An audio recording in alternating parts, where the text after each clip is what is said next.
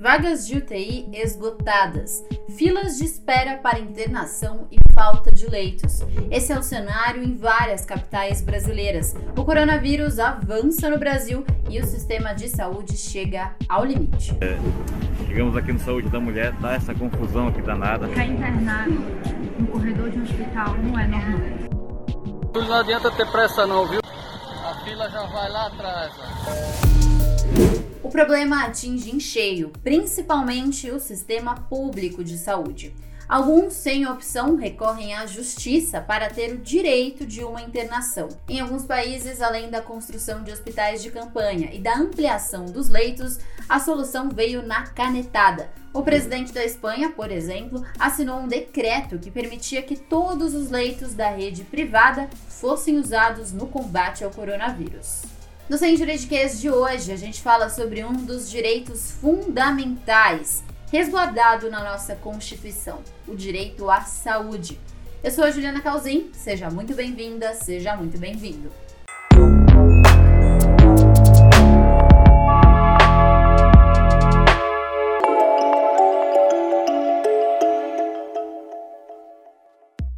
O cenário já era previsto pelos especialistas em saúde pública ou o coronavírus era controlado ou o sistema público ia entrar em colapso. Essa é a realidade de diversas cidades brasileiras. Em alguns casos, elas operam com mais de 90% dos leitos de UTI ocupados. E nesse cenário, como fica então o nosso direito à saúde? Vamos ao caso de hoje faltas de leito de UTI em meio à pandemia do coronavírus. De um lado, um sistema de saúde sobrecarregado, hospitais públicos em colapso e doentes que precisam de atendimento. Do outro, uma proposta para solucionar o problema: a criação de uma fila única de pacientes, ou seja, a utilização de leitos do SUS e também da rede privada para o atendimento ao coronavírus. E como sempre, eu estou em boa companhia. Vamos à especialista de hoje.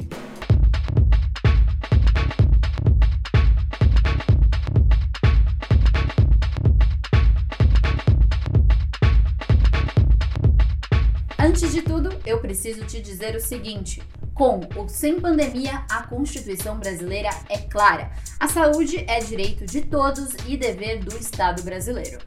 Mas como fica esse direito fundamental quando faltam leitos de UTI, respiradores, médicos e profissionais da saúde? Tem que ser assegurado, mas a gente tem que saber também que existe até onde pode ser assegurado, até onde temos recurso para isso. Né, como que esses recursos são geridos, como que eles são destinados, distribuídos. Na Itália, país que chegou a ser o epicentro da doença no mundo, esse dilema foi posto. O país teve um cenário de superlotação nos hospitais, mais pacientes do que leitos disponíveis. E aí, quem deve ser atendido antes? Quem toma essa decisão e por que se chegou a esse ponto? Olha, essa realidade para alguns pode parecer distante, mas não é. No Rio de Janeiro, a Secretaria de Saúde chegou a estudar um protocolo para entender quais eram os critérios de quem deveria ser atendido primeiro. Nós vimos muito esse modelo na Europa, né? E isso causa assim um estresse muito grande, uma situação muito complicada para o médico que tem que tomar essa decisão, né? Porque ele vai se pautar em quê? Qual vai ser o critério que ele vai ter que ter? Existe algum critério para ele tomar essa decisão? Né? Então, a gente tem alguns modelos é, que, que, podem até ser utilizados como, como base de locais que fizeram isso, mas que definiram critérios. Né? E, e quando você define critério, você tem que ter muito cuidado para você não ferir nenhum princípio de bioética, de biodireito. Tem que se nortear basicamente, por exemplo, por três critérios, que é gravidade, né, maior grau de sobrevida e capacidade do paciente. Só que é difícil mensurar isso e mensurar até mesmo se esse é o critério mais justo. Né? Então, é, a escolha de Sofia nunca foi tão é, referendado no meio da medicina, no meio da saúde, como agora. O protocolo ele dá uma indicação da, do, do, do, risco, do risco do paciente. O paciente pode ser de maior risco ou de menor risco. Não quer dizer, olha só, esse protocolo não quer dizer que tal paciente deve entrar no CTI e tal paciente não deve entrar no CTI. Não pode ser visto dessa maneira É, os profissionais de saúde não podem fazer isso. Os profissionais de saúde não são autorizados a escolher quem, quem tem acesso ou quem não tem acesso a um equipamento fundamental, um equipamento estratégico para salvar vidas. Evidentemente que o paciente com muitas comorbidades, idoso, é, é, enfim, com quadro, quadro clínico de Covid muito avançado, ele tem maior risco. Não quer dizer que ele não deva, é, não tenha o direito de ter acesso a um leito de CTI. Isso não é uma atribuição do médico. Quem decide se as pessoas vão viver ou não vão viver é a sociedade. Quem decide se as pessoas vão morrer ou vão viver são os governantes. É quem não tem leito, né? No Brasil está claro, né? Quem está decidindo que se as pessoas vão viver ou vão morrer não é, não, não pode ser o profissional de saúde, né? O profissional de saúde ele está diante de uma realidade muito imediata, né? Ele está vendo aquele paciente ou aquele, aqueles três pacientes, aqueles quatro pacientes. A decisão é muito anterior, né? A decisão se vai ter leite, se não vai ter leite, se teve lockdown, se não teve lockdown na Itália, foi do prefeito, né? Os prefeitos assumiram a sua responsabilidade. Jamais os profissionais de saúde disseram que a decisão era deles, né? Uma decisão muito anterior. O profissional de saúde não escolhe quem vai morrer. O profissional de saúde ele é formado para salvar vidas, não, não, não para matar ninguém. É, seria assim, um grande desperdício a gente passar seis anos formando uma pessoa na faculdade de medicina, mais dois anos de residência, para depois, é, é, assim, a função dessa pessoa ser simplesmente escolher entre dois quem morre, né? Agora, professora... É, veja, ideia, nunca, nunca são dois, né? Sim, sim. É, o que nós temos hoje são mil pessoas esperando na fila, né? Mil pessoas. Não, não é, é, é não, a, a, decisão não é quem, entre quem vai viver e quem vai morrer, de um a um. A decisão é que mil pessoas não estão conseguindo vaga. É muito mais dramático do que, do que, do, do, do que seria uma escolha de Sofia é, a, a projetada para o médico, né? É muito pior do que... Do, do, a realidade é muito pior do que, digamos, a fantasia. Para evitar que o mesmo problema se espalhe no país, os governadores e prefeitos têm buscado soluções, como ampliação de leitos no sistema público e a construção de hospitais de campanha. O problema é que nem sempre as soluções andam tão rápido quanto o vírus. O fato da gente ser um país que recebeu a pandemia já após é, a experiência internacional com ela, é, permitiria que a gente tivesse realizado um planejamento e uma execução desse planejamento muito melhor do que a que foi realizada. Né? Então, nós não soubemos usar é, é, esse intervalo temporal, isso é lamentável. Em algumas capitais, como Manaus, Rio de Janeiro, Fortaleza, só para ficarem alguns exemplos, a taxa de ocupação de leitos de UTI chegou a ultrapassar os 90%. Isso significa que não havia leitos disponíveis para todo mundo. A fila de espera às vezes era longa e como fazer em um momento de emergência. Nessa situação, a saída de muita gente tem sido a justiça. Familiares de pacientes fazem uma verdadeira corrida para conseguir liminares, aquelas decisões provisórias, e assim terem direito a um leito. Geralmente essas ações precisam vir fundamentadas com o relatório médico indicando a imediata internação por se tratar de um caso de emergência, urgência, né, que é o risco à vida, né, provocado aí pela Covid-19. Então a pessoa está com estado já avançado da doença que precisa caminhar para uma internação e não consegue leito. Geralmente não se questiona a recomendação do médico. Então se acata isso sim. O grande problema é que você se depara muitas vezes com uma liminar e o hospital não tem leito para oferecer.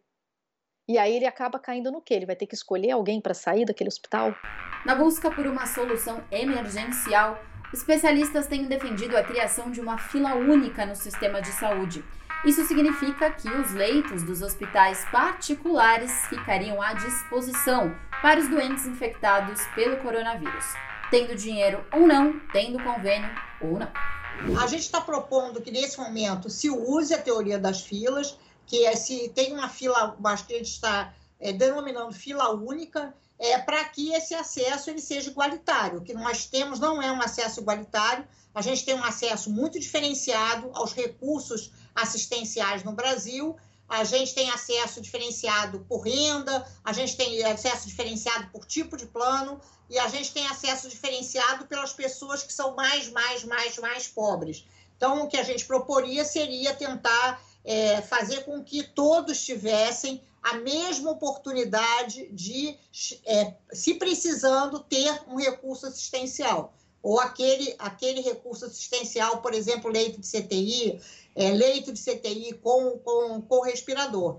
É, isso não, não é assim que está acontecendo. As pessoas com planos de saúde melhores, elas têm mais chances de ter acesso a um leito, é, a uma unidade de terapia intensiva de melhor qualidade.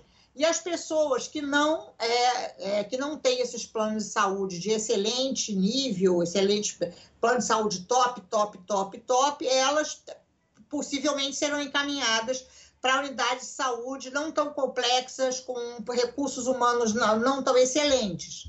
A gente, então, o que a gente está propondo é que é, as condições de gravidade da doença, né, é, a, a probabilidade de morrer sem ter acesso ao recurso seja o critério de entrada, seja o critério de ingresso é, para internação, seja o critério de ingresso para realização de testes e não a capacidade de pagamento. A fila é uma característica de sistemas de saúde universais, de sistemas de saúde nos quais o direito à saúde ele é incondicional. O direito à saúde é para todos, ele não está definido se a pessoa é rica, se é negro, se é branco, se tem tal ou aquela religião, né? O direito à saúde, ele é o direito para todos. Então, só existe fila única se a gente tiver os hospitais privados integrados, não é? Porque os hospitais privados, eles fazem o contrário. Ao invés de priorizar a gravidade do problema, eles priorizam quem paga mais. E quem paga mais, quem paga mais, em geral, tem menos problema do que quem não que, do que quem não tem dinheiro para pagar. Foi o que fez, por exemplo, a Espanha. O primeiro-ministro Pedro Sánchez assinou um decreto que, de certa forma, estatizou os hospitais particulares.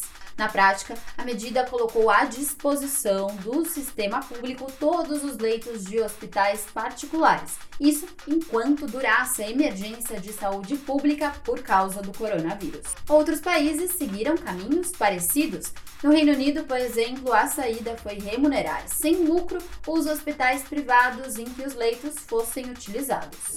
A Espanha requisitou os leitos privados. Simples assim, requisitou os leitos privados e passou a usar os leitos privados como se fossem públicos. E agora eles estão no movimento que é de dizer que é, eles não vão fazer isso, não vão fazer, porque ou os hospitais já estão lotados, o que é, não é verdade, os hospitais privados não estão lotados, ou porque não é justo. Eles, é, os hospitais privados são sociedade, é, são propriedade privada e não podem ser utilizados pelo poder público. Então, é, o setor privado, o, o setor privado no Brasil tem força, tem força econômica e força política e está se negando, não é? No fim de abril, por exemplo, o Conselho Nacional de Saúde publicou uma recomendação para o Ministério da Saúde, prefeitos e governadores. A nota dizia que os entes federativos deveriam comprar leitos da rede privada para ajudar no combate à Covid-19 deveria ser feito um levantamento total, e até tem essa previsão, se isso vier a acontecer, de informação diária a respeito do número de leitos ocupados, número de leitos livres, da capacidade de cada região ali. Aqui no Brasil, a gente teria que ter uma estratégia que seria uma combinação, né? A gente teria que combinar uma decisão política de usar, usar os recursos, os recursos privados, é, e a gente teria, então, que também ter uma capacidade de pagamento, né? Como a Inglaterra fez. A gente teria que tem uma capacidade de pagamento para manter os hospitais privados abertos, o que também nós não temos, porque os recursos prometidos é, para secretarias estaduais, para secretarias municipais, para o Ministério da Saúde não chegaram. Então, é, enfim, a gente tem essa proposta, a gente mantém a proposta, mas ela é uma proposta de difícil viabilidade no Brasil, né? Em função dessas características, tanto políticas, né? Da força do setor privado, quanto das características, eu diria, financeiras. Da, o, hoje o governo tem pouca possibilidade de negociar o pagamento dos leitos privados. Bom, mas o que diz afinal a legislação brasileira? A lei diz que é possível a requisição de bens e serviços mediante a pagamento posterior, com indenização justa, isso enquanto durar a pandemia. E é com base nessa lei, por exemplo, que a cidade de São Paulo fez um acordo com alguns hospitais privados. A prefeitura vai pagar R$ 2.100 para leitos que forem utilizados da rede particular. Antes de se fazer algo compulsório, algo determinado, algo imposto, ser feita uma negociação. né? É, existe sim essa possibilidade e é o melhor sempre, porque você consegue ter uma, uma negociação até em questão de remuneração que fique justo para ambas as partes aí e que possa ter esse atendimento. O problema é esse, o problema é que nós não queremos usar os leitos privados de hospitais ruins, não é? E pagar 2.100, né? Ele vai pagar 2.100 pela, pela diária. Aqui no Rio está se pagando 1.600. Esse valor ele é inferior ao custo do, de um leito de CTI de um bom hospital privado. Então, e, e a gente não quer, a gente não quer uma fila única para unir as dificuldades do setor público com a precariedade do setor privado, porque o que nós estamos dizendo são os centros de excelência, não é? Nós precisamos fazer com que as pessoas mais pobres tenham acesso aos centros de excelência e não aos, aos hospitais privados de má qualidade. A gente tem muitos hospitais privados de má qualidade, né? Então, o que a gente chama de fila única também não é só a fila, não é usar qualquer leito, né? É a gente também ter o mesmo padrão de qualidade, né? Um padrão de qualidade único. Um padrão de qualidade que permita que realmente as pessoas se salvem. Agora vem cá, será que o país como um todo teria condições de aplicar uma medida como essa? A resposta não é tão simples assim. A opinião da Confederação Nacional de Saúde é que a fila única é, não só não vai ajudar em nada, como ela vai atrapalhar aquilo que já está funcionando. Né? A gente tem aí um sistema é, de saúde privada é, que, quando em lugares onde a pandemia é, é mais forte, ela esgota junto da, da pública, então é, não é uma questão de, de, de, de quem vai usar o leito, a questão se tem leito ou se não tem leito. É, a questão da fila única, ela não resolve o problema, que o problema é exatamente a falta de leitos. E o que a gente tem proposto são alternativas a, a, essa, a essa proposta, é, que de fato contribuiriam. A primeira delas é a reativação de leitos públicos, então, uma série de leitos públicos desativados é, por é, falta de gestão, por falta de pessoal, por falta de, de custeio, né?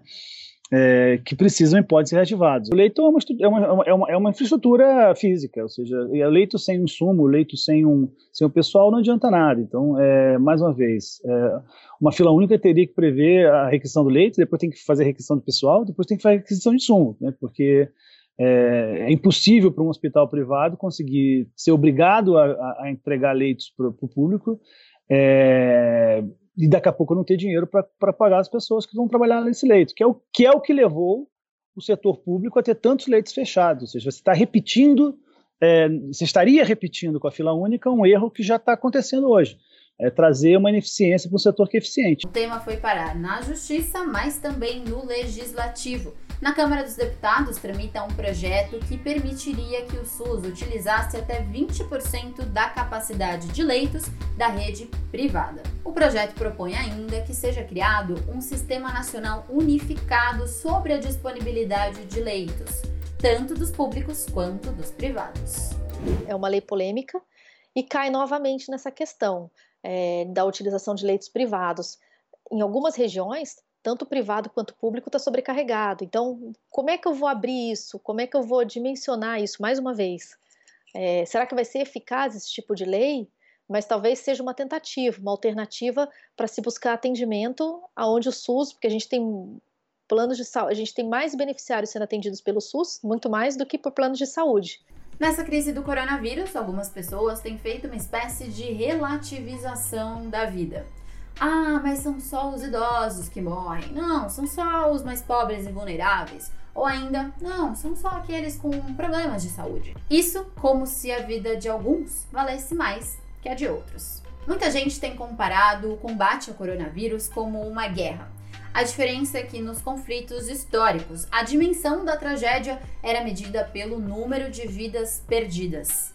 No combate ao coronavírus, o desafio é o contrário, o de preservar o máximo de vidas possíveis. Então, quais são, quais são as possibilidades? Uma é a fila única, usar todos os recursos existentes, expandir a rede pública, né? seja por hospitais de campanha, seja ampliando os leitos públicos, que também a gente está fazendo pouquinho.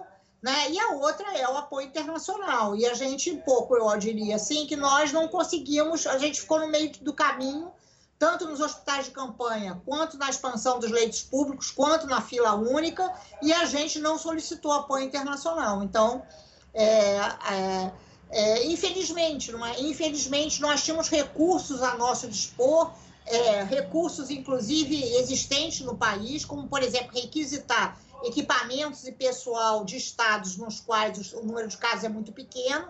Também não fizemos isso internamente, não, não apelamos para a diplomacia brasileira, para que a diplomacia brasileira pudesse, pudesse apoiar o atendimento das pessoas, não é?